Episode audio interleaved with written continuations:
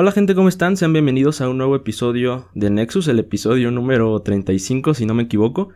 Estamos muy felices porque tenemos esta vez a otro invitado especial, a otro personaje dentro de, de la música, de, del arte, y estamos felices de que estés aquí con nosotros.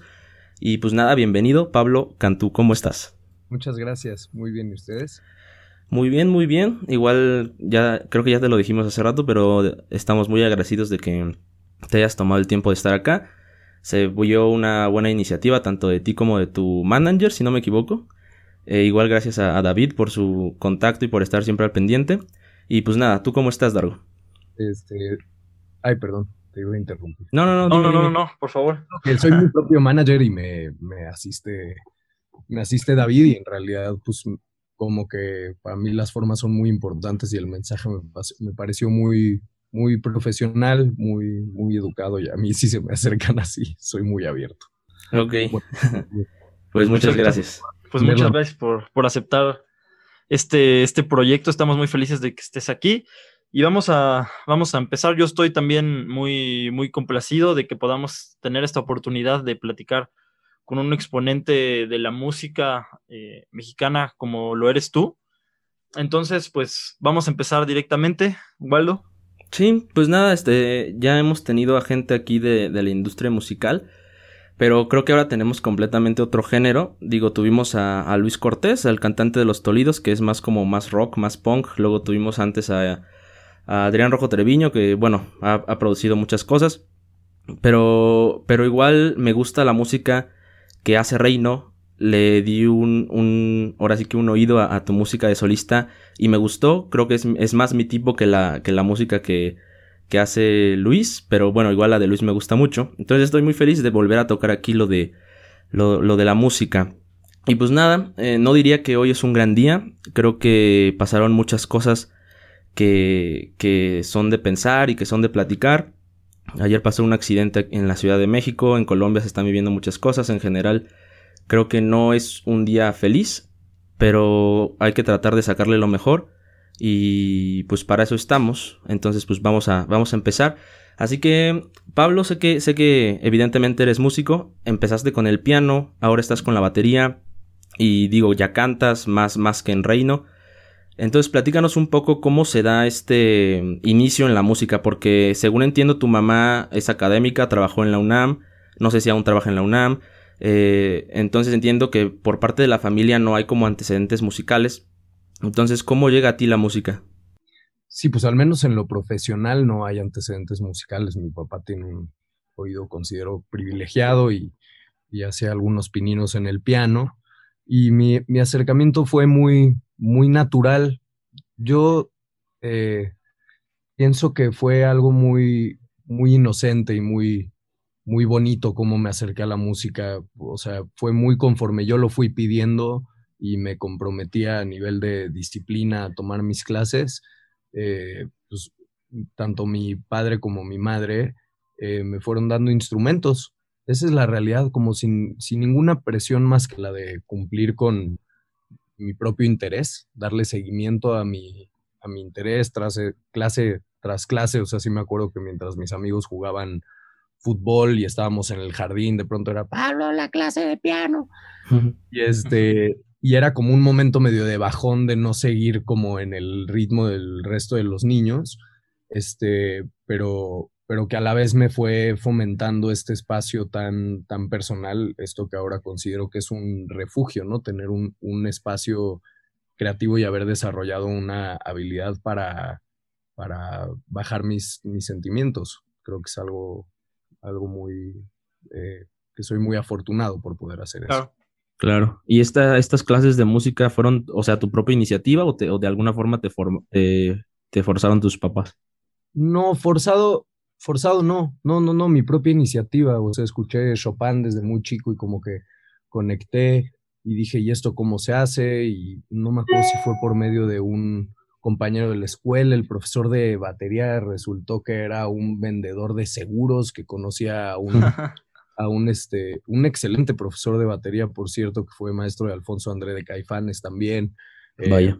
o también por ahí a, Yamil, eh, que es otro productor reconocido y, la, verdad los maestros son una cosa esencial en la vida. Yo pienso la humildad de, particularmente de mi maestro de, de batería que me quedaba cerca, entonces me iba en bicicleta cuando vivía por Desierto de los Leones y me recibía con una paciencia, un cariño y una celebración de, me sentía muy celebrado en esos espacios, ya sabes, como que iba y, me, me, decían, Pablo, realmente puedes, puedes llegar lejos, ¿no? Que era lo contrario de lo que me decían en la escuela.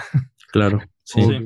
En la escuela era como que cada vez más descarrilado, cada vez más como porque quieres llamar la atención y cosas así.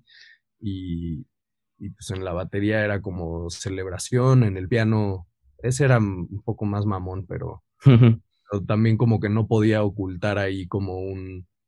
Que, que yo pienso que más que, que talento, mis ganas de hacerlo bien siempre como que prevalecían, era si no me salía, no, no, no me frustraba, solo trabajaba más en que salieran mejor las cosas. Entonces, yo recuerdo esos espacios como algo muy, muy bello de mi, de mi de mis años de, formación, pues en mi adolescencia. Claro. ¿Y estos cuántos años más o menos tomaste estas clases particulares? Fueron muchos y fue como escalonando, iba cambiando. En el piano habré tomado como unos cuatro de corrido, apareció la batería y me aventé otros cuatro de corrido, luego la guitarra. Estoy, digo, generalizando con cuatro, pueden haber sido dos o tres. Luego los combiné todos, luego los empecé medio a como saltar entre sí. Luego tuve ahí como un delirio de querer ser director de orquesta, pero en el propedéutico de la escuela superior me, me frustré mucho porque el nivel era muy bajo, no porque no hubiera talento, sino porque estaban viendo cosas que yo en mis clases particulares sentía que ya había aprendido. Entonces, como que me daba bajón ser el 10 de la clase, pero por una ventaja de, experiencia, de práctica, no, no, no que fuera no que me considerara realmente mejor. Entonces me desmotivó muchísimo esa entrada a la superior donde no estaba como llegando a un nivel, entonces deserté y me dediqué al rock and roll. Ok, perfectísimo. Em, ¿Dargo? Sí, eh, justamente ahorita que estamos en estos temas de cómo fue tu formación musical, eh, tengo entendido que tú estudiaste una licenciatura, o sea, no estudiaste música profesionalmente, ¿correcto? están muy bien informados de hasta qué hace mi mamá, ya si ustedes se hacen la... Mi mamá está terminando su gestión como directora del Instituto de Investigaciones Históricas de la UNAM. Y este, ay, ya no me acuerdo, es que le echo flores a mi mamá, me, me pasmo. bueno, más bien cuando recuerdo quién es mi madre, me da mucho orgullo. Eh, pero, ¿cuál era tu otra pregunta, perdón? Sí, te iba, estaba comentando que justamente en este proceso de tu formación musical y de tu formación como artista, este, bueno, nos platicas toda esta parte de las clases que tuviste desde pequeño, pero no tuviste una ah, formación profesional. Es que en algún momento quise, no sé, como creo que todos cuando salimos de la escuela, como que mm, no sé, podemos fantasear con que una carrera te va a regalar X posición, que muchos descubrimos que no necesariamente ocurrió así, sino que una herencia de otra generación donde las cosas sí ocurrían así. Eras abogado, eras arquitecto y te ponías tu despacho y, y tenías cierto nivel, ¿no? Pero creo que a nuestra generación como que le vendieron una cosa que dejó de ser muy, muy rápido. Y este, y entonces yo en esa ilusión dije, ah, pues, ¿qué me gustaría ser? Embajador. entonces, clases internacionales un ratito, pero pues me di cuenta que muy, muy pronto que, que por ahí no era. Digo, ya por, por anécdotas, además de que en paralelo yo ya tenía una banda de rock con la que me estaba yendo bien, ganaba concursos, entonces como que se me hacía medio absurdo estarle dedicando tiempo a, a una carrera que o sea, sí me hubiera gustado llegar a una posición. Todavía hace poco platicaba que, que si tuviera que dejar la música, trabajar en algo eh, que tuviera que ver con derecho internacional o, cosas así, me entusiasmaría, pero bueno, digamos que no supe cómo iba ese camino y en paralelo me jaló la, la música y las bandas que, que me iban abriendo paso desde tocar en el Vive Latino a los 18 años por primera vez, ganar unos concursos, irme a tocar a Londres, como que notaba que donde me involucraba, avanzaba, ¿no? O sea, había avances y las cosas se empezaban a poner cada vez más profesionales. Oye, y justamente, bueno, ahorita vamos a platicar más adelante sobre eso que comentas, pero ¿te hubiera gustado bueno, estudiar profesionalmente la música, producción musical o algo relacionado con lo que estás haciendo en este momento? No lo sé, porque he tenido como una manera muy este, sui generis de abordar lo que es hacer música. Y creo que la parte interdisciplinaria en términos de tocar muchos instrumentos, poder producir, eh, entender de ingeniería, como que todo lo he querido hacer de una muy a mi forma, muy a mi manera. Entonces yo creo que probablemente me hubiera sentido atrapado en una escuela donde el objetivo era la composición o la producción, cuando mi interés llegó hasta el music business, ¿no? Al punto de ser manager y de llevar como mi propio negocio, el estudio de grabación, la carrera de reino en su momento. Entonces, como que, no, estoy, estoy muy contento con cómo se dieron las cosas. Creo que no existía la escuela que me gustaría que hubiera existido, pero, pero sí, me hubiera gustado que todo eso se diera en un espacio, sí, pero creo que no existía. Ok. Sí. Oye, ¿y qué piensas de, ahorita que estamos hablando de esto, hay mucha, eh, bueno, es, es, es complicado a veces que se vea como lo que estabas mencionando justamente de esta generación que se le vendió una idea de a qué se iba a dedicar. ¿Cómo, ¿Qué piensas de estos padres o de las familias que a veces tienen como eh, un cierto prejuicio o incluso hasta una repulsión, por decirlo así, a que sus hijos ya estudien música? ¿Qué piensas sobre esto? Primero hay una parte que creo que es natural de, de esa, de eso que intuyen, o ese miedo que sienten de que sus hijos se dediquen a esta, a esta profesión, porque hay, hay, un estigma que creo que está relativamente bien, bien merecido. No, no digo que ningún ser humano merezca eso, pero, pero la realidad decadente del mundo artístico, o sea, no es un invento. Las vidas que terminan relativamente jóvenes, la drogadicción, este, los aires de grandeza, la gente que se pierde, es real. ¿No? Entonces, como que solo decir, entiendo el miedo. Ahora, yo no pienso que es la culpa de la, de la profesión en sí, de ser, de ser artista. Creo que es el lugar eh, en el que se ha puesto en la, en la sociedad hacer eso y con qué se ha ido vinculando a partir de la explotación de los artistas que no aguantan, que se drogan, ciertos, en fin, es una historia muy compleja la de por qué, eh, por qué la música o el arte se, se, vinculó con esas cosas, desde cosas positivas como la experimentación en los 70 el descubrimiento de ciertas, de ciertas sustancias. Em, que expanden hasta cierto punto, pero también hay un momento en el que eh, te puedes volver una víctima de esa experimentación y acabar totalmente adormecido y perturbado y siendo disfuncional, ¿no? Sí.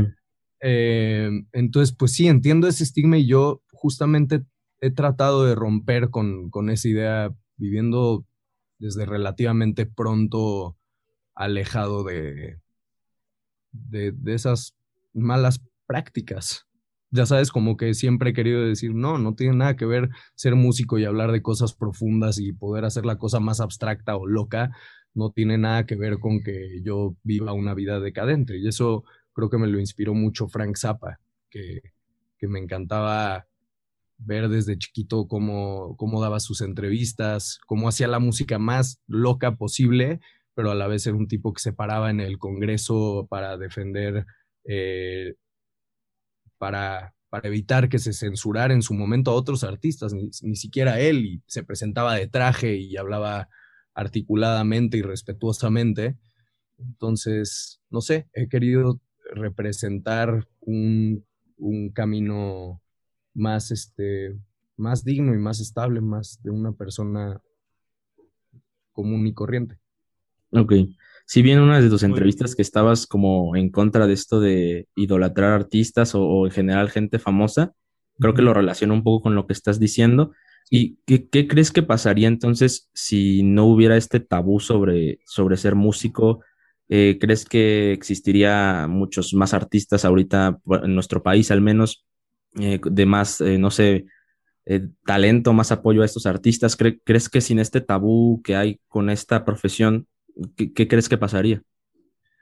Pues creo que todos tendríamos una vida emocionalmente más saludable, porque siento que la expresión artística, sea cual sea, es algo inerte al, ser humano. Entonces, que muchos al privarse de esta expresión, sea música, sea cine, sea pintura, danza, eh, la gente siente que le falta ese espacio donde, donde eres totalmente libre, donde no le haces daño a nadie con lo que grites, este, bailes, muestres, pero se entiende como este espacio como de un juego más abstracto. Para mí es una cosa como muy necesaria y, pasar, y pasaría algo muy bello, como más, más horizontal, ¿no? No donde se jerarquiza el, el arte, no donde, este, pues para que triunfes o para que subsistas tienes que ser la superestrella, lo cual tiene también otro costo social durísimo. Sí, definitivamente estoy en contra de, la, de la grandeza, de la omnipotencia, porque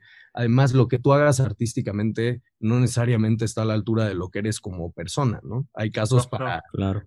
Este, ya sabes, es como, vean la proporción de lo que hizo Michael Jackson contra lo que fue su vida personal. Sí. Y él es una víctima del sistema. Para mí es muy fácil ahora señalarlo, por supuesto que hay un momento donde como un adulto tiene decisiones, pero pues estás hablando de alguien que fue explotado desde los 5 o 6 años de edad, ¿sí me entiendes? Sí, claro. No, en realidad, pues mientras el tipo rendía, pues los explotan hasta llevarlos a la locura y, y eso es lo que yo creo que no debe de pasar, ¿no? Porque es entonces por lo que un padre con toda razón diría, madres, o sea, pero es que si triunfas vas a ser Michael Jackson y si no triunfas vas a ser un drogadicto en el gueto que nada más escucharon sus cinco amiguitos. no, hay, no, hay, muchos puntos medios, desafortunadamente, y es lo que procuro fomentar. Ok, y bueno, saltando un poco ya más en el tiempo, eh, tu primera banda se, se formal, creo, más profesional es Eléctrico, ¿verdad? Eh, tú sí, sí, eres del, nadie había hecho la tarea como ustedes. Qué orgullo y gracias, gracias. Este, bueno, pues es Electric O, con ellos tocaron en el Vive Latino. Eh, ¿Cómo toman tus papás esta noticia ya de, de, que entras a una banda profesional? fue dramático porque mi mamá en ese momento tenía cáncer. Entonces fue una cosa, lo superó afortunadamente, pero sí, sí fue de esas cosas de yo andaba sí tuve un periodo bastante decadente y alcohólico y destroyer. Ese era mi mero momento de, de, eso, de probar, de creerme la de Rockstar. Eso fue lo bueno, que con mi banda menos exitosa, eh, digamos, la que no, no necesariamente llegó muy... Llegó lejos para lo que era, pero lo que quiero decir es que ahí yo sí perdí el suelo unos añitos o más. Y ya luego cuando realmente me empezó a ir bien con Reino, me bajé de huevos. Eh, pero sí, en ese contexto, pues mi mamá estaba enferma, entonces pues sí, todos estaban un poco preocupados por qué hacía yo en vez de en el hospital, en el Vive Latino, tocando una batería, ¿no? Pero, sí, no, lo disfruté tanto. Pero de alguna forma la música te ayudó con allá sobrellevar esta noticia o, te perjudicó o cómo lo tomaste? Porque es muy duro vivir esa noticia a esa edad. No, y además era el mero día que lo operaban, o sea, sí fue una cosa muy, muy pero la verdad me consuela hasta cierto punto que yo a nivel interno tenía como un llamado a, al cumplimiento, que para mí es algo que también me ha definido, ya sabes, es, es como, sí, sí tengo una situación personal, pero hay otros tres tipos en el escenario que dependen de que yo me presente y yo no tengo control sobre esta situación de mi madre. Entonces, en ese sentido, como que cualquier cosa que me ha pasado en mi vida emocional, en mi, en mi forma personal de ver las cosas, disgustos, todo eso, al final creo que siempre he respondido a mi, a mi compromiso con cualquier, cualquiera que sea. Y eso me ha dado como un centro. Sí, creo que eres muy profesional, por, por igual por todas tus entrevistas, eh, bueno, te, llegaste a definir igual como perfeccionista y, creo que eso te ayudó mucho en tu carrera. Dijiste que te complementaba con Christian. Hablando de Christian, eh, se conocieron desde antes de, formar como tal Reino. Se forma Reino con Sebastián, el, bajo, si no me equivoco. Y eh, cómo logran, o sea, ya está la banda, ¿cómo logran captar la atención de una disquera? Porque eso tal vez es de las cosas más difíciles que una banda puede llegar a hacer. Ahorita, digo, ahorita ya es más fácil hacer un disco porque las herramientas están más al alcance, puedes hacer tu home studio, pero llamar la atención de una disquera creo que siempre va a ser importante y, creo que es difícil. Entonces, ¿cómo hace Reino para jalar esta atención? O sea, la primera atención que se da es como desde que nos juntamos los tres en nuestro pequeño medio, era como, puta, que se van a armar estos? Porque ni son amigos, pero todos ya traen tablas, o sea, todos a su manera, a nuestra manera habíamos hecho algo eh, que, que, resonó en nuestro pequeño, en nuestra pequeña escena. Entonces, como que fue, desde que nos reunimos, yo sentía que había como una curiosidad de todos, de qué van a hacer estos güeyes. Este, ya luego eh, lanzamos Dos Mundos, que fue una cosa muy contundente en su momento, y todavía la, la, radio, hablando de reactor, era un espacio donde si sonabas consistentemente, algo podía pasar con tu carrera. Y eso pasó, quedó en el conteo, no me acuerdo en qué lugar, pero de las 105 mejores canciones del año habrá quedado como el, los primeros 10. Este, y entonces como que ya de ahí había algo muy orgánico y real que llamaba la atención de todos y en paralelo me parece que Cristian se encuentra con, con León de So en un restaurante y le, le manda las canciones por mail. Y puta, las dos semanas León estrenaba Solstice en el Plaza Condesa y nos invitó. Y ya luego resultó que eso estaba haciendo un sello, un subsello de Universal, en el que nosotros íbamos a hacer un poquito como el, pues, pues sí, el, el primero, el primer artista firmado de Panoram. Y pues el resto es historia, como dicen. Entonces fue gracias al atrevimiento de Cristian, ¿no? Y eso es muy difícil, digo, porque es, es muy ah, valiente. Perdón, que te interrumpa, no, es, no, no lo quiero hacer menos, pero yo creo que mucha gente se puede atrever a acercársele a un artista como León. Otra cosa es que tenga un material que vale la pena compartir. Sí, a, mí, bueno, a mí me daría miedo porque, porque digo, León, León es muy, no sé, como que tiene mala familia y cuando un fan se le acerca, entonces eh, eh, sé que Cristian no iba en plan de, fan, pero igual a veces a mí me ha llegado a pasar con, con algunos de los entrevistados que me da miedo ser como o, mostrarme insistente y que pierda credibilidad o algo así. Entonces creo que se me hace algo, algo muy valiente. Sí, tienes razón. O sea, fue, yo, yo creo realmente en cómo hay una conjunción de las cosas también cuando tienes eh, te digo, la seguridad de algo que tienes entre manos. Si me tienes como ustedes, por ejemplo, no los conozco, no vi cuántos seguidores tienen, no me importó porque vas desarrollando también una convicción que está sustentada en los argumentos de que sabes hacer tu trabajo. Ok. Entonces sabes que no estás pidiendo un favor que está fuera del lugar. Mm, ok. digo, todo esto como para decirle a todo el mundo que, o sea, a mí también se me ha acercado mucha gente envalentonada a decirme, oye, pues ¿qué crees? Yo te, voy a abrir tu siguiente concierto. Y dices, no, bueno, estás totalmente desubicado. Hay gente que antes de tener una cosa y mostrarlo con la humildad que seguramente tuvo Cristian de decir, oye, estoy haciendo un trabajo serio, y yo creo que ahí la gente también se empieza a leer. Y te digo, fuera de lo que dice León, yo creo que también hay gente que se le debe de acercar de formas muy respetuosas. Sí. Visto permanentemente, ¿eh? con artistas que dicen, qué mamón. Y yo digo, no, la gente también hay gente maleducada y te digo, en este lugar de la idolatría de dame un autógrafo, ya sabes, hay una entrevista si quieren checar de Bjork criticando justamente como esto ha sido, oye, ¿qué te pasa, no? sí, lo entiendo perfectamente. Yo igual soy fan de, de alguien que normalmente está ahí en el ojo del huracán. Entonces, este, comprendo esa parte. Em, a, mí, me gustaría preguntar una cosa, ahorita que estamos hablando de cómo es que llegó esta, eh, no sé cómo llamarla, esta explosión o esta, cómo es que emergió el proyecto con esto que estás hablando de que empezó en la radio y que llegó a este punto de las 100 canciones del año. ¿Cómo ves ahora este panorama, ahora que lo estás haciendo desde una perspectiva distinta en un en, un mundo distinto porque el mundo ya, o sea, la radio sigue teniendo un peso muy importante, pero también hay otras alternativas. ¿Cómo lo ves ahora? ¿Qué tiene que hacer una banda para pegar en este contexto actual? ¿Lo, ves diferente? ¿Lo ves similar? ¿Cómo lo ves ahora, Pablo? No, sí ha cambiado eh, muchísimo. O sea, yo pienso que es más difícil. Leo que dicen que es más fácil porque ahora hay tantas plataformas y que sin TikTok haces no sé qué.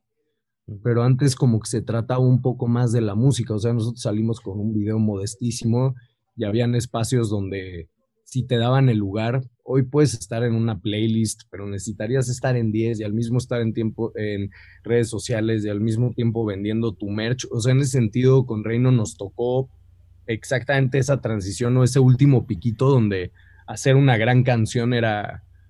No digo que ya no pase, nada más que ahora sí es como, ah, la gran canción, tu cuenta de Instagram, tus stories diarias, no nos, no nos pasaba eso y no es como de que haya dado el viejazo, esto pasó en cinco años.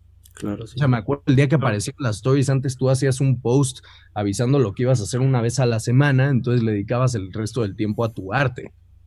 Y ahora es como tu trabajo, más tu documental, más estar hablando todo el día, ya sabes, como a, a tu gente y en unas mediciones como súper subjetivas donde te dicen que, no sé, las plays, por ejemplo, con Fluye, cuando llegamos al millón, fue como, no mames, llegamos a un millón de plays en YouTube y hoy en día con un millón existes. Así, Ok. con un millón es como, ah, llegó al millón, ya sabes, como, ya, ya, ya cuenta. Entonces, Sí. en realidad yo siento que se van escalando eh, los, los criterios de, de la notoriedad que tienes que alcanzar para ser relevante y a, a un punto exponencial donde compites con más masa, más masa, más masa y Claro. para mí, como yo lo entiendo, es, es más difícil. Sí, hay una, hay una sobreproducción, hay más de dónde ver, hay menos probabilidades de que, de que te vean a lo mejor. Y co- sí, como dices, debe de, de- un artista ahorita debe de saber, pues evidentemente ca- tocar, cantar, pero también manejar sus redes sociales, manejar su merch. Como dices, ya es más eh, de, de tener muchas habilidades, saberlas ocupar. Y, y tienes razón, ahorita igual mi, mi cantante favorito siempre dice que él, él nada más está en Instagram porque si no sube cosas constantes se pierde. Y, y creo que es algo muy similar para que sepan que está ahí y que, y que sigue vivo, porque ahorita es el mundo de las redes sociales, la manejan todo. Entonces se me hace algo muy importante y lo que estás diciendo y coincido totalmente. ¿Quién es tu cantante favorito? José Madero. Ah, ¿no? O sea, es un, es un artista trabajador. Ok. Este, sí, me gusta mucho. Sí, sí, está, está muy interesante ahora esto, esta nueva perspectiva de, bueno, tú, tú nos podrás ilustrar un poco más, pero antes era como, o sea, sí tú haces tu música, pero igual delegas un poco esa labor de, de venderte como persona a, no sé, a, a tu, a tu disquera, por ejemplo. Pero ahora tú mismo tienes que venderte a ti mismo en redes sociales. ¿Y cómo te ha costado adaptarte, estar en Instagram, en, en redes sociales, en Twitter? ¿Ha sido, cómo, cómo, cómo sientes a veces esas, esas como eh, multitudes de personas que igual tienes un mínimo tropiezo y te llegan así millones de, de hashtags y de, y de retweets? ¿Te ha tocado alguna experiencia así? La verdad no, porque soy muy prudente. Creo que Ajá. he podido separar, o sea, prudente, no, no digo, ay, sí soy, me refiero, soy precavido, como Sí, que sí, claro. digo, justamente he podido ver muy fácil cómo puedes acabar ahí en un argumento súper chaqueto ahí entre llamando la atención, todo eso, como que trato de hacer cosas que, me den paz desde el principio, por supuesto que me he equivocado, pero la verdad no, te- he sufrido ningún tipo de repercusión negativa en mi manejo, sino pues este de por qué no estás más, o sea, ese, ese tal vez sería el reclamo, pero a la vez veo como que a mí sí no me importa si los que me entienden son 500 mil, 10 mil, 100 mil, quiero, quiero como que respetarme, a la vez adaptarme un poquito, pero con, con mucho cuidado, porque siento que puedo caer en lo mismo que hacen todos, que comprometería mi, mi autenticidad y con lo que yo me siento en paz. Ok. Y hablando ya de autenticidad, en 2014 sale Viaje por lo Eterno, su primer disco como tal ya de Reino. Eh, entiendo que el primer disco para una banda es así como, wow, vamos a hacer por primera vez eh, ir al estudio, no sé, eh, es nuestro primer paso como, como, como grupo. Entonces, cuando iban a hacer este disco, ¿cuáles eran sus objetivos? ¿Qué planeaban? ¿Qué veían a futuro? Pues había muy pocos recursos. Yo tenía este estudio de grabación mucho menos equipado de lo que está ahorita. Y entonces como que un poco desde ahí asumí la labor de productor, pero compensando, o sea, tenía muy claro que no había muchos recursos ni de tiempo ni técnicos. Entonces, esa simplicidad o minimalismo de, de Reino creo que tiene mucho que ver como con la austeridad de los recursos también. Ya sabes que alcanzaba para la guitarra distorsionada, el bajo, la batería, y cántale y unos coritos por aquí, por allá. Digo, que se alineaba obviamente con gustos de, me acuerdo que, no sé si estoy equivocado, pero mencionábamos a DXX en su momento. Eh, yo andaba todavía ahí con las baterías de John Mayer que me impresionaba que no había un solo crash en horas. Ya, en fin, como que se, se fueron juntando las cosas y la visión fue hacer el disco más barato y en el menor tiempo posible y que fuera rock, ¿no? O sea, teníamos ganas de, esa potencia en ese momento. Y no sé cómo decirlo, o sea, simplemente había, había mucha hambre en ese momento de hacer las cosas bien, como de, de llegar lejos. Y también te digo, proporcionar la oportunidad, sabíamos que estábamos a una buena canción cosa que siento que no pasa ahorita. Yo ahorita puedo escuchar a 100 artistas con buenas canciones que nunca los han ido, ido a ver ni 100 personas. La verdad. ¿Y, por qué crees que pasa eso? Pues por todo lo que platicábamos de cómo se, cómo se diluyen, cómo cada vez se ha ido abaratando a ojos del público lo que merece un artista. Ya sabes, es como, no, ahora dame 15 canciones increíbles, enséñame a vestirme, habla, en fin, es como ya es una cantidad de frentes donde, donde sí, te digo, hay, hay casos lindos como, como lo de Ed Maverick, ¿no? Todavía que, que logra un boom de otra manera, pero para mí ya son cosas un poco más fortuitas y proporcionales a su talento, al timing de esas cosas, pero no hay el espacio a donde, a, donde aplicar ya sabes, o sea, si a mí me das ahorita a 100 canciones, ay, está hablando. este, si me das ahorita 100 canciones, ya sabes, así espectaculares al nivel de, hablo espectaculares en su, en su proporción como del momento, que suenen bien el momento, lo que tú quieras. No sé si hay un lugar donde puedes poner la canción así y, ya que las cosas sucedan porque es un espacio que ahora es un poco más aleatorio, accidental, que no son términos que me encantan para ofrecer certidumbre en cuanto a hacer una carrera de la música, ¿no? Ok.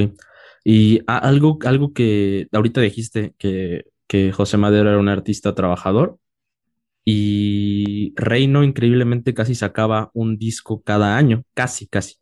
Entonces yo creo que eso también es muy, muy, muy trabajador y debe costar mucho, mucho, mucho trabajo. Y algo que dijiste, bueno, no me acuerdo si lo dijo, lo dijo Cristian o lo, dijiste tú en alguna entrevista, pero eh, que buscaban renovarse, no ofrecer lo mismo en cada disco, que era importante para ustedes no clavarse en un solo estilo.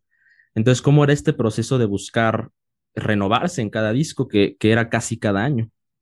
Por ahí recuerdo una frase que dice, los estilos cambian y el estilo no. Era como, yo desde hace tiempo abracé que si uno está haciendo las cosas, por más que se quiera salir, hay algo que prevalece mientras esté saliendo de ti. Entonces, como hay que tener miedo a experimentar y eso yo creo que lo, lo fuimos aprendiendo y reafirmando en el camino. Fue muy difícil, eso sí te puedo decir, fue dificilísimo pasar del minimalismo de viaje por lo eterno a dualidad, querer meter tantos arreglos como fuera posible, coros, voces, este, una cosa, pero también funcionó, aunque siempre hay los que te dicen, ¿y por qué no hiciste lo mismo? Ah, qué bueno que cambiaste. En fin, empiezas a aprender con el avance que nunca le vas a dar el gusto a todo mundo y que hay veces solo tienes que avanzar y un poco ignorar todo el ruido que la gente genera, sobre todo desde sus proyecciones, ¿no?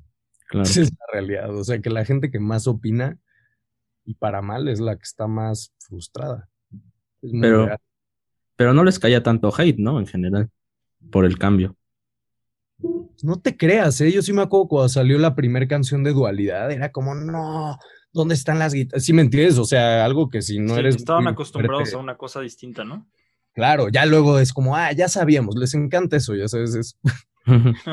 ya sabes, como como que ya luego te validan cuando dicen, ah, sí, yo sabía que tenías que hacer esto. Y es como, sí, tuve que pasar por todo un proceso para llegar a eso. Ya sabes, eso que te gustó es parte de todo lo que tampoco te gustó. Es arte. No, no, no, no son, ya sabes, son, son canciones. Eh, no, es, no es ofensivo, pues. Oye, ¿y no les costó un poco como grupo este, atreverse a hacer justamente esto, estas, estas cosas nuevas o a perder a lo mejor un, una base de fans, por ejemplo? Pues no te digo de que nos costó, nos costó, pero al final no parábamos de hacerlo de esa manera, ¿no? En Fuerza Ancestral, cuando Chris dice lo quiero producir con, eh, con Phil Vinal en determinadas condiciones, fue como fácil, ¿no? Pero, pero no hubo como una resistencia, no, no fue o sea, el cambio puede ser un poco desgarrador, ¿no? O sea, en, pues, ya sabes, ese aprendizaje de decir, puta, no, pero entonces no vamos a hacer lo mismo que ya habíamos aprendido a hacer y se acabó volviendo ese un poco el, el motor de, de Reino hasta llegar a hacer las cosas, yo creo que en este último Metropolitan con una seguridad de, ok, estamos cambiando otra vez. Ese Metropolitan lo hicimos sin clic y sin secuencias. Vaya. Se me congelaron. Ya. Este, sin clic y sin secuencias, que veníamos acostumbrados de hacer show con todas las secuencias, con las luces, con el back de proyección de no sé qué. Entonces ya más bien la seguridad se volvió, ok, ¿qué vamos a hacer distinto? Ya nos ha salido bien, no tenemos nada que temer. Y, y ya se va construyendo como esa seguridad en estar cambiando permanentemente. Ok. Y en este, no sé si es en ese mismo Metropolitan que, que hicieron en vivo, pero en, en, en, la canción de hasta, hasta el último día, tú estás ahí dirigiendo una orquesta en un show grabado en vivo y, y, yo no sabía que tenías este, esta habilidad hasta antes que nos dijiste apenas que, que te había nacido por ahí una espinita de ser director de orquesta. Entonces, ¿cómo fue, cómo, cómo, decidiste esto de, ah, quiero hacer esto en este en vivo? ¿Cómo, ¿Cómo fue el proceso? Pues me imagino que es muy complicado dirigir una orquesta, entonces, ¿cómo, ¿cómo fue el proceso este de primero decidir que querías hacerlo y luego hacerlo? No es tan complicado, esto era un, un híjole, ya ni me acuerdo si era sexteto de cuerdas, imagínate tan. Pero, pero más bien, como que era un arreglo que yo tenía de esa canción en la cabeza desde hace muchísimo. O sea, el arreglo yo ya lo, lo cantaba, entonces escribirlo fue pues sí, tal cual, agarrar así, sentarme con Carranza, que entiende mucho mejor de partituras que, que yo.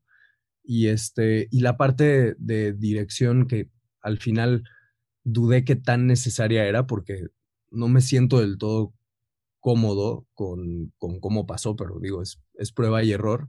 Tenía que ver con que al no haber un clic, si me entiendes, la clic, la guía o una batería o algo rítmico y querías estar viendo hacia el público y yo hacia acá, yo escuchando la voz de, de Chris podía marcar el tiempo, pero la complejidad más bien en el arreglo se da más bien en la preproducción, que es cuando, cuando vas marcando cómo están los momentos y que ante el ruido este, de un espacio que no está diseñado para, para eso y hay como microfonías, en fin, como ciertas complejidades, pues vas, les vas marcando los momentos y la intensidad conforme escuches al cantante. Entonces, ese era el propósito de la, de la modesta dirección que se hizo en ese evento. Estuvo bien, a mí me sorprendió y creo que es una de las canciones más bonitas, eh, muy, muy, muy tranquila, muy emocional, me gustó mucho y, y, es algo nuevo que no, no todos se atreven a hacer en, en el concierto porque para empezar no todos tienen la, la, habilidad, ¿no? Entonces me hizo algo muy bonito. Ay, pues muchas gracias porque yo lo tengo como un recuerdo bastante polémico. ¿Por qué polémico? ¿Con, ¿con tus fans o...? No, en mi propia, en mi propia mente, como que tenía ganas de hacerlo, pero a la vez como que no sabía si se justificaba. Pero bueno, es, no sé cuántas cosas habremos hecho Chris y yo en el escenario para probar desde ropa, desde esta guitarra, una distorsión, va, va, va, que es prueba y error. Ya sabes, a mí como que me aumentó sí mi inquietud de hacer. Bueno, es una madriza también hacer música clásica, pero eh, me fui, eh, uno va sacando espinitas y conecta un punto con otro y que sabes que hice esto y hay que atreverse. Lo, otra vez, no le estás haciendo daño a nadie ni cuando te equivocas en lo artístico. Para eso, eso hablaba volviendo al punto de que todo mundo necesita ese espacio donde, güey, eres libre, te salió, está feo, tal vez luego lo vas a ver bonito en 10 años. Sí, entiendo. Cambia permanentemente. Y ya me perdí en la, en la cronología, en, la línea del tiempo, pero ¿en qué momento, en qué momento se sale el bajo de la banda? Em, casi inmediatamente terminando Viaje por lo Eterno hubo como una polémica de orden este, sociedad, porcentajes que nos correspondían por, por, este, por la injerencia que teníamos en la banda, haciendo lo que cada quien hacía y no nos pusimos de acuerdo y Sebastián decidió salirse ante el desacuerdo, pero digamos que agree to disagree fue doloroso, obvio, pero, pero sí, digamos que no, no sé, fue lo que fue en, su momento y parte también de un aprendizaje de cómo, cómo llevar, cómo no llevar, cómo enfrentar esas situaciones en el futuro. O sea, delicado hacer sociedades, sobre todo, te digo, no teníamos un management que nos dijera realmente qué hacer, todos estábamos como aprendiendo, teníamos ideas distintas y en ese momento fue un poco un 2 a 1, ya sabes, así pensando en el valor del voto, Cris y yo estábamos claros en, en un camino que nos llevó a eso. Y no les costó trabajo esta parte, digo, se les salió si de por sí tres para una banda a veces es medio complicado, dos aún creo que más y sin bajo, luego en los conciertos cómo le hacen con más, contratando a músicos, ¿no les fue complicado esa, esa ausencia? La verdad no tanto. O sea, en, en, lo artístico, o sea, dualidad se hizo con, con la misma agilidad, consideraría yo. O sea, sí con un nuevo reto, la presión de que ya nos había ido bien, pero no, más como por el lado del, del cariño, la, amistad y la, y la experiencia que en ese momento había era como, no, pero no te tienes que ir, solo no estamos de acuerdo con que pidas esto. Ya sabes, pero pues él en todo su derecho fue como, pues si no van a ceder, yo tampoco, y tan tan. Ok, ¿y cuántos años tenían ahí en, ese momento? 25, yo creo. Mm, ¿Y ahorita ya, ya se perdió toda relación?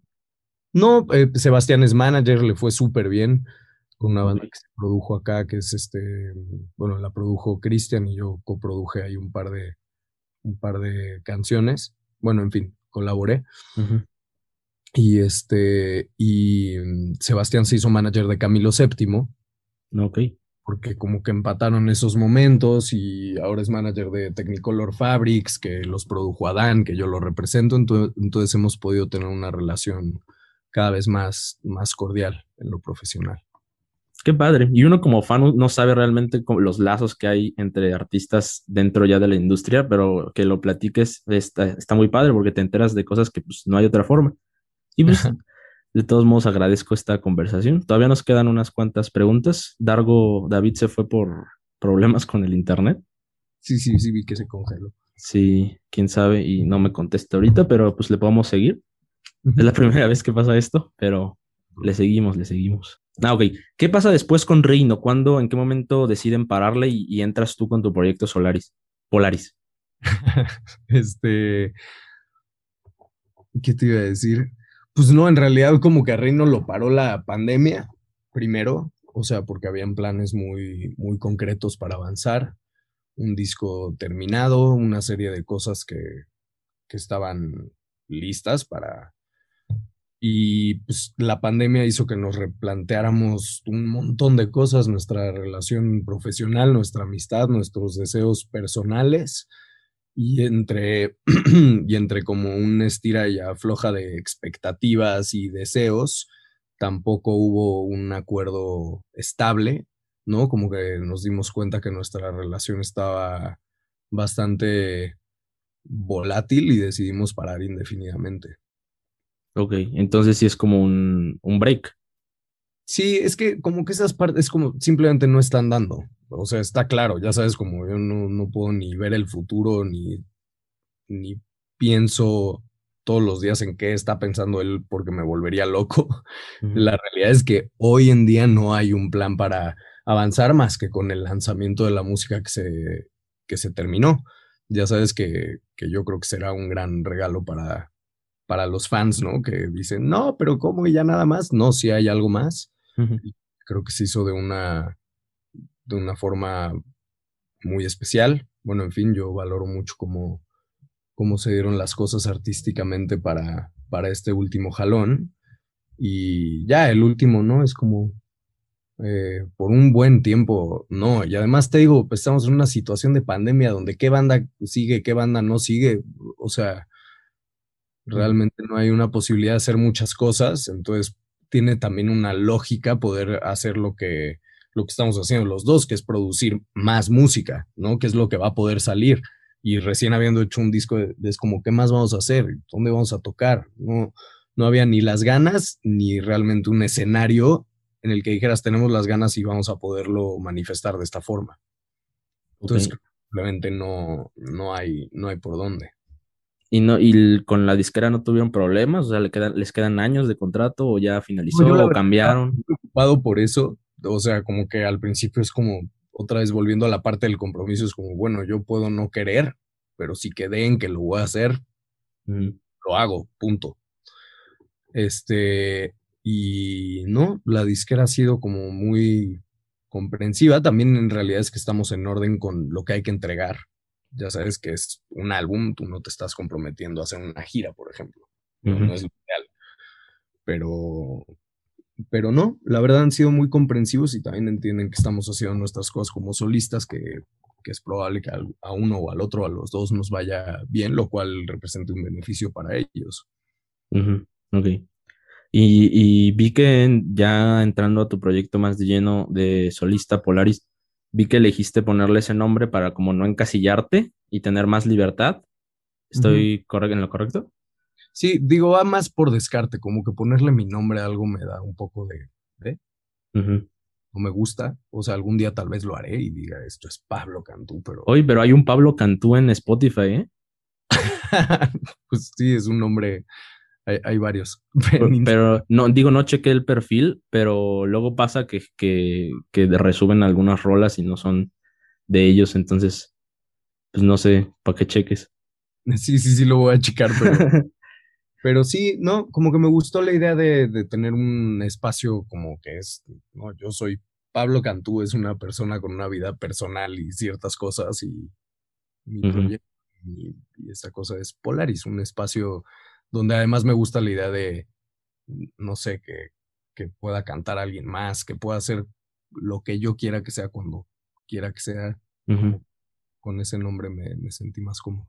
Y hay, hay, algo ahí que hiciste muy interesante y que llamó mucho mi atención, que hiciste un cover de una canción que se llama Dolerme, de un ícono, bueno, una ícona, no sé cómo se diga, un ícono creo, ¿no? Que es Rosalía ahorita en el reggaetón. Entonces, ¿cómo nace esta idea de hacer un cover de reggaetón, porque no es algo que sea muy común para un artista que no está en ese, en ese género. Digo, la canción me parece muy alejada del reggaetón. Sí, esa, esa canción no es reggaetón, pero la, la, la figura que es ella en el reggaetón. Y el, y el ritmo reggaetón tampoco me aterra. luego no puedo compartir lo que dicen algunos o cómo se expresan, que me puede parecer vulgar, corriente, este, banal. Claro. Un montón de cosas. Y la verdad es que Rosalía me parece algo totalmente alejado a eso. Creo que de pronto se le encasilla porque hizo con altura y hace tu catu catu. Pero la realidad es que si te clavas en su carrera y escuchas, no sé, canciones como Apale, ves, tiene el nivel de experimentación de James Blake o Tom York. Entonces, este, sí, pues más bien yo no, como esto para decir que no me sentí cobereando a una reggaetonera, como de ahí está mi twist, ¿no? Es una canción que me, me conmovió mucho por su letra en plena pandemia y que en este plan de hacer cosas nuevas yo nunca había trabajado sobre loops de secuencias y tocar todos los instrumentos, algo que no, no había hecho y que en un futuro me da una herramienta para poder tocar solo. Eh, y, y, ya, todo, todo en plan como decir, me gusta esta canción, nunca he hecho un cover, eh, estaría padre. Sí creo que quedó algo que la verdad me gusta mucho. Mis amigos me celebraban mucho cuando estaba más chavito, era como todo lo que está padrísimo. Ya luego les valió madres todo lo que hice y con esa canción mis amigos me volvieron a decir, güey, te quedó cabrón ahí. Pues está muy chida, sí, definitivamente esa, esa canción de ella está muy lejos de ser reggaetón, es una rola muy tranquila, una baladita, yo creo. Y, pero la cambiaste, o sea, y creo que eso es lo importante de hacer los covers, ¿no? No hacerlos igualitos y meterle parte de ti y la cambiaste totalmente. El video también está muy chido. Se ve muy complicado por ahí que vas rotando de instrumentos. Me, eh, imagino que es muy complejo. Em, pero hacer este tipo de covers, ¿cómo es? Em, no sé si decirle legalmente, pero tienes que pedir permiso al artista, a su disquera o nada más así. si no alteras la, la, composición original, lo puedes hacer. si no la alteras. Sí, es, o sea, yo no le cambié la letra a la canción o no cambié la estructura de que el coro empieza con el coro y luego, si respetas eso, puedes subir tu cover. Ah, ok, pero no hay problemas nada de que te, de, de, legales o, o, que le lleguen regalías o algo así. No, le tienen que llegar las regalías, pues la canción. Ok. Ah, ok. como que tienes que avisar que pues es de ella, malo que yo suba a dolerme y diga, ahí les va mi canción y pues todo lo que se genere va para pa, acá. Pues no, en realidad todo lo que se genere va, va para allá. No, ok, esa era mi duda, con los covers sobre todo, porque nunca había, siempre, siempre pensaba de, ay, hay muchos covers, hay muchos covers que, de canciones hasta muy famosas, entonces digo, ay, ¿quién está ganando las regalías o se las están repartiendo? ¿Cómo está? Pero gracias, gracias por aclarar. Em, ahorita que, eres, pues, solista, ¿cómo, ¿cómo es tu proceso creativo? ¿Es muy diferente al de Reino? ¿Cómo, cómo era en el de Reino? En general, platícanos de eso, por favor. Pues ahorita es una cosa que ha sido bastante enredada y agotadora, pero me está llevando a un buen lugar, que es que pues yo mientras estaba en Reino tenía muchas canciones de Polaris a medias, como abandonadas, ya sabes, porque yo decía, pues mientras esté lo de Reino, que abarca todo esto, con que yo vaya llenando piquitos de Polaris, está todo bien. Entonces ya a la hora de concentrarme en esto fue como, madres, cuántas cosas hay sin terminar y unas que hice hace dos años, ya no sé si tienen pies y cabeza, entonces otra vez como la parte compromiso, disciplina, dije, ya no voy a hacer cosas nuevas hasta que termine las anteriores, aunque ya no me gusten. Ya sabes, como un proceso de, de pues sí, pues medio fuerte, como de por qué estoy haciendo esto, pero tengo la teoría de que todo lo que dejas sin concluir en tu cabeza como que no te deja avanzar con la misma soltura en lo nuevo.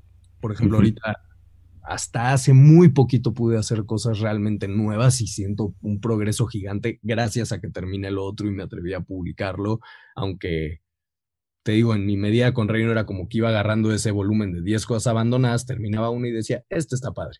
Ya sabes, como, y ahora teniendo estas 10 era como, madres, voy a tener que sacar todo y no todo me parece padre, entonces, ¿cómo lo, cómo lo envuelvo? Y fue como un proceso emocionalmente medio ahí masoquista, pero, pero que me llevó técnicamente ya a un entendimiento creo que más elevado de, cómo quiero hacer lo que quiero hacer. Entonces ya todo esto terminado, ahorita estoy justo emprendiendo un nuevo, una nueva etapa de producción donde tengo un volumen interesante de canciones que, que voy a poder hacer de una forma muy eh, nueva para mí. Y ahorita entonces tú estás haciendo todo, o sea, la música, la letra, las melodías, todo, todo, todo, todo. Así es. ¿Y en Reino cómo era? Em, pues muy como, yo, yo lo veo como que era como de relevos. Ok. Ya sabes, era como en realidad, o sea, cualquiera de los dos era muy, es muy capaz de, de grabar todo, ¿no? Alguno tendrá ciertas fortalezas. En el último disco había como una competencia sana en el sentido de, a ver, pues tu idea contra la o que gane la mejor, ya sabes, y, y todo eso, yo como que siempre llevé más la batuta en estructuras de tiempos, en fin, creo que puede ser un poco, mm, no sé, poco fino de mi parte, o sea, explicar cómo eran las cosas, pero relevos. Pero Ahí igual tú escribías letras de vez en cuando. Sí, sí, ah. llegué a aportar, cada vez más aportaba a los huequitos de alguna idea inconclusa de Cristian al punto de, de, ya acabar escribiendo canciones completas o, o así. Es natural, también Cristian hizo tantas canciones al principio que de pronto la temática se acaba, entonces hay que enriquecerlo. Em, y ya, pero fue una cosa muy como de métele lo mejor que tengas, que puedas, creas y, y tan tan. O sea, creo que a nivel presencial todos eh, los dos estuvimos al parejo con el jale de lo que fuera que se necesitara. Ok. Sí, me llama mucho la atención del proceso de composición de las bandas por esta parte de que no, no piensan igual, o sea, alguien quiere hacerlo de esta forma, alguien quiere hacerlo de la otra, y en una banda con varios instrumentos. Me parece muy, muy interesante cómo se complementan. Ya, ya regresó David, le voy a meter. Adelante. Una disculpa, pero ya estoy de regreso. Nosotros ya avanzamos, ¿eh? Te dejamos atrás, Dargo. Una disculpa, no sé qué pasó. no, todo bien. No, entonces te decía que me llama la atención mucho la, composición de las bandas. Eh, igual a, Luis Cortés se lo pregunté y, me llama. ¿Has trabajado con Luis Cortés o lo, conoces? No, no lo conozco. Ah, bueno, pues al igual se lo pregunté. Me, me, llama mucho la atención esto de las composiciones de las bandas y las respeto mucho. Entonces, eh, bueno, regresando, o, o, sí, regresando un poco en el tiempo, te quiero preguntar por un suceso en particular, a ver si te acuerdas de él y si me dices tu opinión, porque ahí fue cuando yo los vi en vivo, que fue la última vez, eh, que fue en el Festival del Sur en Oaxaca en 2019. ¿Te acuerdas? Sí, sí, sí, me acuerdo de ese festival. Este, ahí fue cuando, cuando yo los vi por última vez. Yo soy de Oaxaca y, y ahorita estamos en, en, la Ciudad de México, pero, pero soy de Oaxaca y ahí en Oaxaca pocas veces eh, hay festivales así de, de, rock. Hace muy poco tiempo que empezaron a hacerse, yo digo que 2018, 2017, y que empezaron a venir grandes bandas pesadas. Entonces, Oaxaca realmente tiene muy poco recorrido en el rock y eh, me gusta mucho que se esté implementando, me gustó ver mucho ese festival, casi me lo eché todo completo, llegué muy, muy temprano. Eh, y digo, ahí fue Reino, eh, fue el Tri, creo que fue el que cerró, fue Motel, fue mm, los, los Claxons, fue José Madero igual. Entonces fue un festival bastante completo y nada, pues te quería preguntar qué, qué recuerdos tienes de ese festival. Mm, me acuerdo que sí, la emoción de ir a Oaxaca, porque pues bien que mal entre Zoé, León, luego la primer gira de Reino y todo eso, habíamos ido a todas partes menos a Oaxaca. De hecho, si no me equivoco, ese día acabamos tocando en un bar. Vaya. Vamos y como que el, dijeron, no manches, son los de Reino, que pues tampoco es como que nos pasa en todas partes, pero ahí sí se emocionaron y entonces este, tocamos en un bar que también estuvo súper chido. O sea, de que agarramos los instrumentos, nos los prestaron amablemente la banda que estaba tocando ahí. Uh -huh. Y nos damos, creo que Revivir y Dos Mundos. Así estuvo súper emocionante. Y pues sí, o sea, Oaxaca es una. O sea, sabíamos todo lo que tú, lo que tú cuentas, como de que éramos medio pioneros de poder estar llevando rock para allá. Entonces, sí, te puedo decir a nivel como crítico que me acuerdo de, de, un festival complicado en términos técnicos, o sea que las cosas estaban no, no como se acostumbra, pero que todos estábamos ahí como muy en plan de decir, bueno, esto va a ir avanzando poco a poco y qué bueno que podemos contribuir a, a llevar esta música por allá. Sí, sí, no es algo muy común y digo, se tenía pensado que cada año se siguiera, ahorita pues ya no se puede hacer, pero fue un festival que, que disfruté mucho eh, y, y, después de esto, o sea, cuando van a festivales, ¿el festival les, les paga el hotel o es todo eso esta parte o cómo está el hospedaje? Depende, hay distintos tipos de arreglos. Hay uno que es all-in, que te dan una cantidad y tú te haces bolas, que es más como el formato americano. Uh -huh. pues en Estados Unidos te dicen, hay esto y nada de que tus cervezas y tus, bueno, obviamente a ciertos niveles podrás ponerte más mamón, pero sí. en México suele ser eh, tu fee más gastos. Ah, ok, ok, perfecto. O sea, vas a pagar, más tu hotel, tu camionetita, tus chicles. Uh -huh. Ok, sí. Ok. Este, no sé si, eh, si ya tocaron ese tema porque con, esta, con este problema que hubo, este, ¿cómo, ¿cómo describirías tú las canciones en el género, eh, en el género que estás escribiendo actualmente? ¿Qué género les pondrías tú? No, no tengo ni la más remota idea. Eh, ¿Lo describirías como algo muy diverso? Este, sí trato de hacer cosas, este, relativamente atemporales. O sea, si empiezo a escuchar que hice algo medio de moda, me da ni, ya sabes, como que digo, en, al, en algo, sí, sí, sí, tengo algo ahí como que me marcó, no me acuerdo si fue leyendo el libro de Steve Jobs, ya sabes, pero que decía, los verdaderos artistas no siguen la moda, entonces cuando me siento como que estoy muy en onda, me da oso y no quiero. No sé si debería también superar ese trauma y hacer okay. cosas que estén en la onda, pero pero sí persigo la anti-onda, que supongo que también tiene algo ahí medio, medio mamón sin sentido. Pero no, siento que, no, siento que contribuyo desde hacer algo que no está sonando en este momento. Eso me gusta. ¿Y qué piensas cuando te ponen de repente en, te, este, este, ponen en un cajón de un género musical y tú dices, no, pues yo a qué hora hice esto? ¿Cómo, ¿Cómo ves esas a veces categorizaciones un poco pues que se quedan cortas, ¿no? De lo que llegan a ser los músicos. no sé, que te ponen pop rock y tú dices en qué momento hice pop rock. La verdad es que hago caso omiso.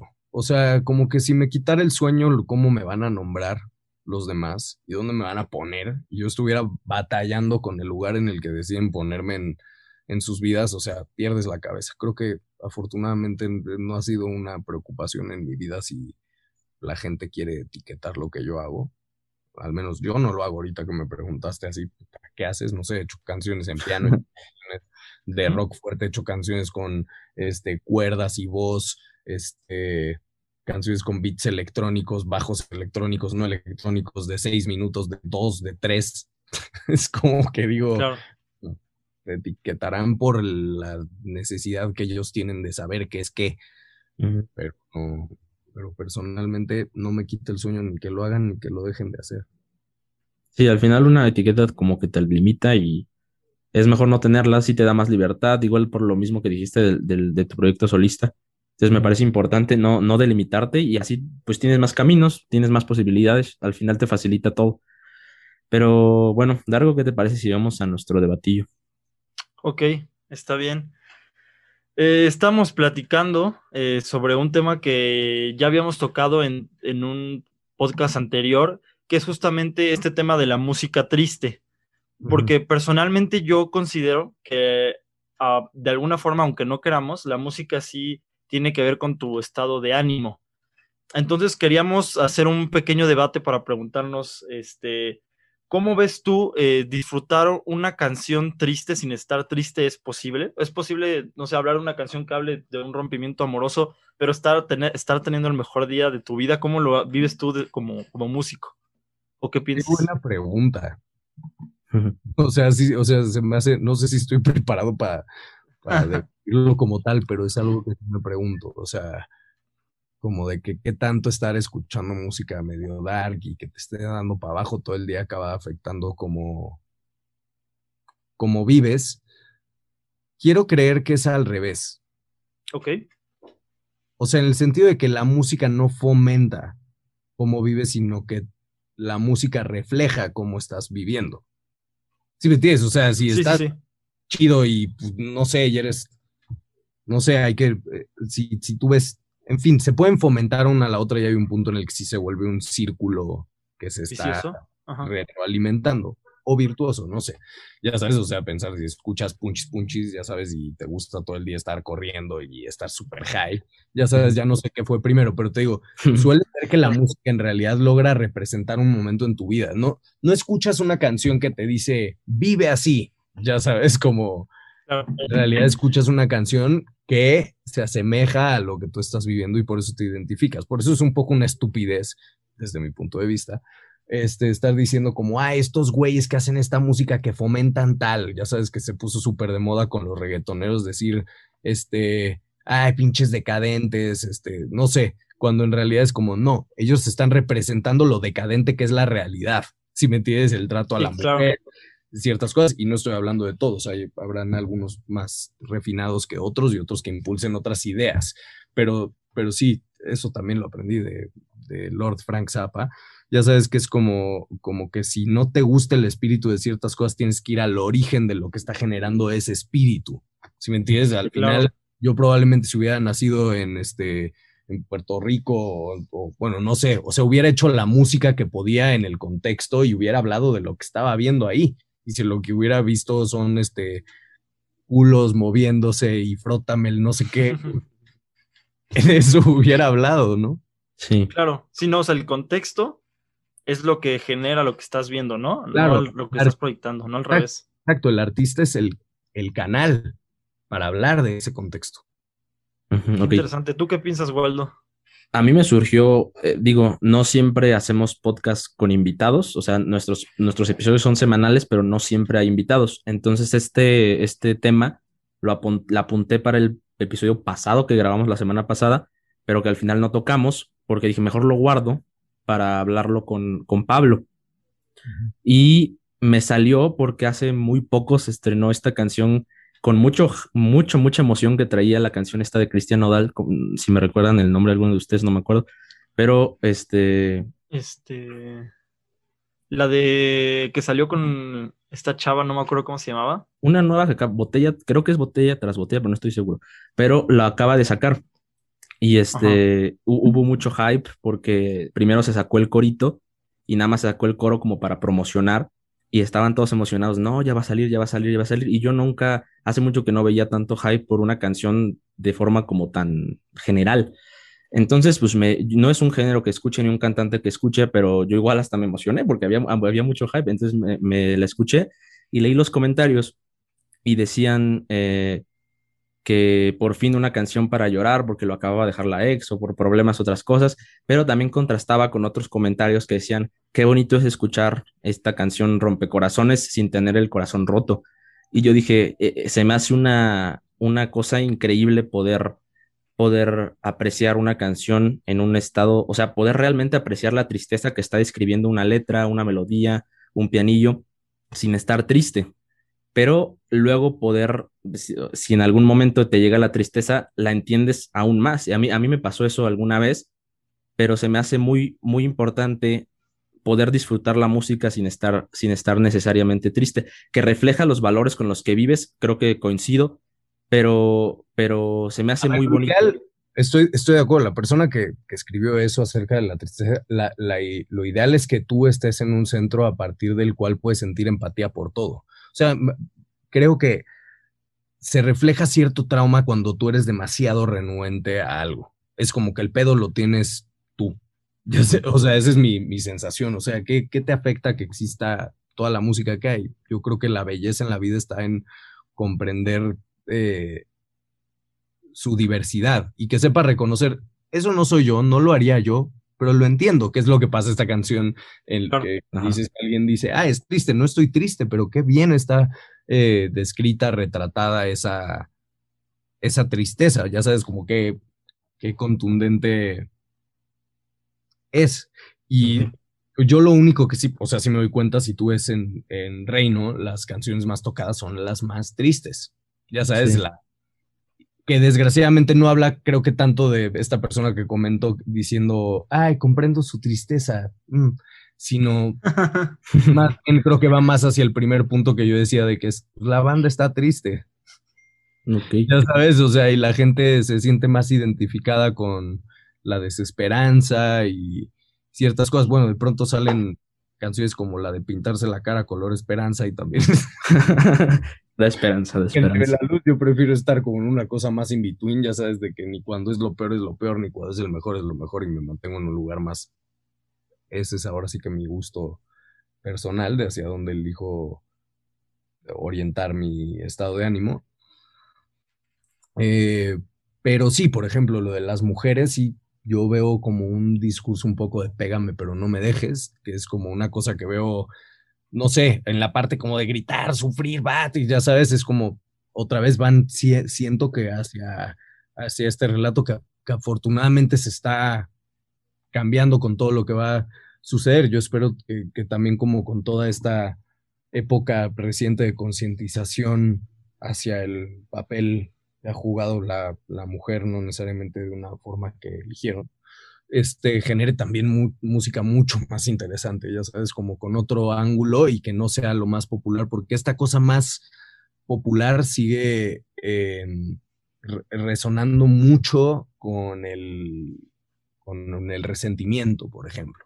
Las canciones de dolor, yo, yo por ejemplo, me sientas a hacer una canción en la que le quiero reclamar algo a alguien, o sea, no, no hay poder, no, no me sale y ahí sé que me voy a medio cerrar, pues una, cosa de lo masivo del éxito, porque pues tendrías que estar hablando de las carencias que no necesariamente, bueno, que yo elegí no, o sea, no vivir así. Oye, y como en, esto que estamos hablando de la tristeza también, ¿sientes tú, porque también es un tema que ya habíamos eh, platicado en alguna ocasión, ¿sientes tú que existe una, una relación o una conexión más profunda entre una canción triste que con una canción alegre y más a la, hora de componerla, tú sientes que una canción triste te, tiene sentimientos más profundos unidos a ti o sientes que una canción alegre puede estar tan unida a ti, tan relacionada contigo como una triste? ¿Cómo lo ves en ese aspecto? No, no creo que ningún sentimiento tenga una jerarquía sobre otro. Ok. O sea, no.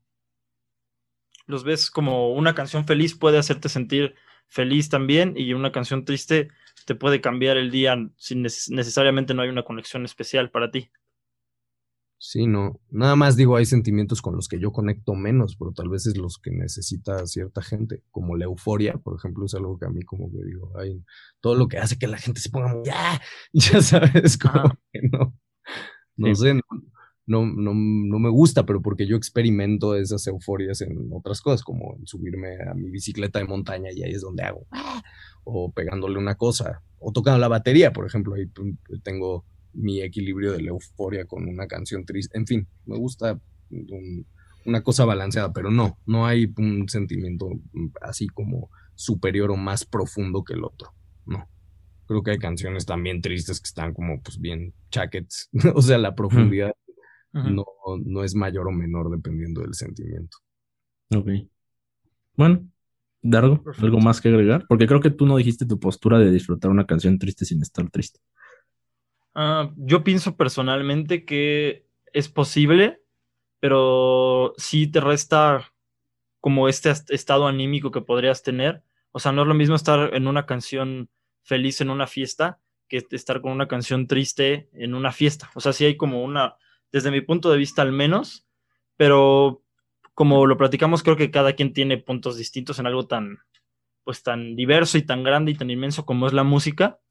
Pero para cerrar, me gustaría preguntarte, Pablo, ¿qué es lo que está haciendo Pablo Cantú cuando no está trabajando en música, cuando no está trabajando en sus proyectos de producción? ¿A qué te dedicas, Pablo? ¿En qué, otros hobbies tienes? ¿En qué dedicas tu tiempo libre? Eh, procuro mucho la parte del deporte. Me gusta estar como aprendiendo ahí un nuevo truco. Este, mm, últimamente he trabajado mucho mi vida personal, como que antes trabajaba tanto, tanto, tanto, tantísimo que no existía mucho más que la parte como de Pablo mantente saludable para la putiza que viene. como que no me daba para mucho más. Y estoy tratando de, de fomentarme una vida personal mmm, bueno, fomentarme una vida personal. Así, punto que te digo, de verdad, todo, todo lo que hacía antes estaba vinculado con el, con el trabajo y, y ahorita le estoy tratando de dar lugar a otras cosas. Por ejemplo, tengo un perrito, cosa que nunca hubiera pensado que iba a pasar. Ya sabes, esas cosas que tienen más que ver con, con lo emocional y con que pues llevaste a pasear al perro al parque, en fin, eso, este, y sí, como en una revisión bastante de marca personal con mis principios y hacia dónde quiero ir en mi vida personal que no me lo había cuestionado, como que lo había tenido ahí, el trabajo mm, la verdad me hizo muy muy feliz, llegué a un punto y pues bueno, con este tema pandemia tuve que revisar cosas de otra índole de las que estoy aprendiendo un montón. Ok, perfecto. Pues bueno, pues ya para, para ir cerrando, fue una plática muy amena, me divertí mucho y aprendí mucho de ti, Pablo. Eh, gracias igual por el tiempo. Eh, tratamos de... perdón, es que ando ya todo eh, corrector de las... Sí, yo siento que se aprende con la gente, ya sabes, o sea, es... No aprende, como que no me gusta tampoco esa, mm. esa jerarquía. Y yo también en este acercamiento de ustedes o sea, ha sido de las mejores pláticas que he tenido y mira que tengo ya mis buenos 10 eh, añitos de carrera profesional. Yo creo que ha sido de los de los espacios más completos en los que he participado. Entonces, muchas gracias. No, muchas gracias, muchas gracias a ti. Eh, sabemos que estás muy acostumbrado a, recibir preguntas, entonces tratamos siempre, eh, sobre todo cuando recibimos, digo, lo tratamos de hacer con todos, pero sobre todo cuando recibimos es gente de, pues, artista, tratamos de hacer estas preguntas que no siempre les estén preguntando para hacerla más divertida, que no te aburras respondiendo lo mismo. Entonces, ojalá ya hayamos cumplido con eso. Eh, igual nos esforzamos para hacer este espacio, pues sí, divertido, ameno, que te sientas en confianza. Y, gracias igual por el tiempo. Vuelvo a repetir, gracias a, David, que fue el que ahí por ahí manejó los links y todo eso. Entonces, normalmente terminamos con una canción eh, y te quería pedir si es que por ahí tienes una guitarra, que nos puedas tocar algo. Ay, cabrón, eso sí que no lo tenía. ¿Previsto? Dios santo, es que No te preocupes si no se puede. Te la debo para otra, pero sí, algún día me echo un acústico con ustedes. Perfecto. Entonces, Vale. eh, Entonces, ¿alguna canción con la que Tengo quieras la terminar? boca seca, me muero de hambre y quiero hacer pipí. ok. Ok. Sí, pero eh, en otro momento lo hacemos con mucho gusto. Ok, entonces nada más dinos qué canción ponemos al final del episodio, que sea de Reino o tuya. Eh, una canción que se llama Parte de mí. de Ok. Cola. Perfecto. Entonces Vale, est- perfectísimo. están escuchando parte de mí. Con esto cerramos este episodio especial número 35, si no me equivoco. Y espero que lo, que lo hayan disfrutado. Lo, igual tuvimos por ahí una falla en el internet con Dargo, pero creo que aún así salió una conversación amena.